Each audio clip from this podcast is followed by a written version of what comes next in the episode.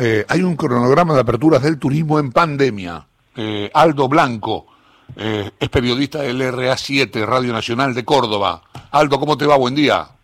Chavo, un gusto saludarte. Muy buenos días, ¿cómo estás? Bien, muy bien. ¿Cómo estás vos?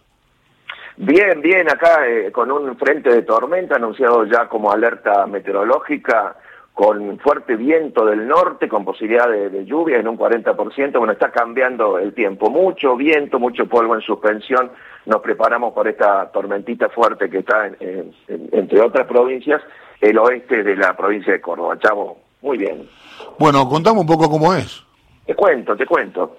Este cronograma, lanzado oficialmente por el propio gobernador Juan Schiaretti y especificado por el presidente de la Agencia de Córdoba Turismo, Esteban Avilés, da cuenta de un cronograma eh, escalonado.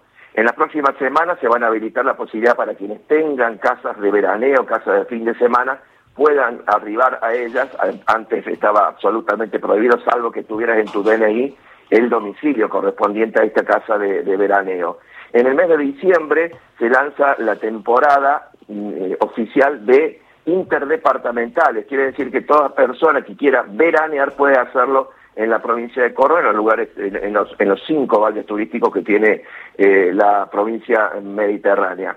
Y también el primero de enero del 2021 se lanza la eh, temporada oficial hasta mediados de abril eso es lo que decía el gobernador Juan Schiaretti para toda la República Argentina.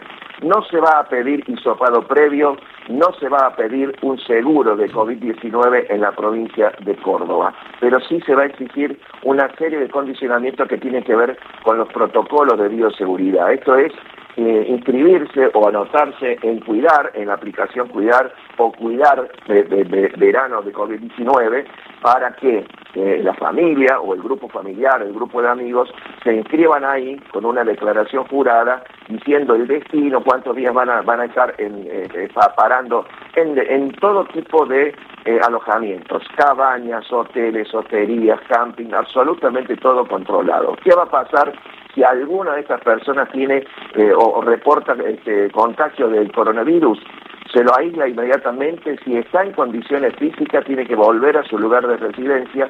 Y si la cuestión se agrava con algunos síntomas, va a ser alojado en algunos de los polos sanitarios que tiene la provincia de Córdoba instalados en distintos lugares. Normalmente son en los hospitales regionales que tiene cada uno de los departamentos y el grupo familiar quedará eh, aislado también o por lo menos podrá seguir eh, disfrutando de sus vacaciones.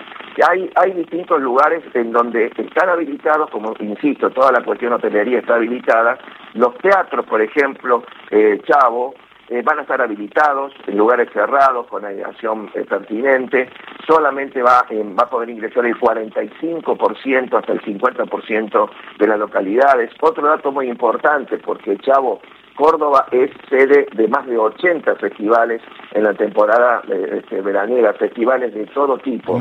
Hay algunos que todavía no han sido habilitados. Sí, Cosquín, el Festival Nacional de Cosquín está, está absolutamente confirmado, no así el Cosquín Rock.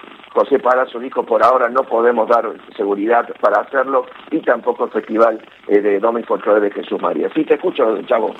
No, está bien, no, fue muy completo todo. Eh, te mando un abrazo grande. Gracias, Aldo. Bueno, muy bien, abrazo. Hasta luego. Un abrazo.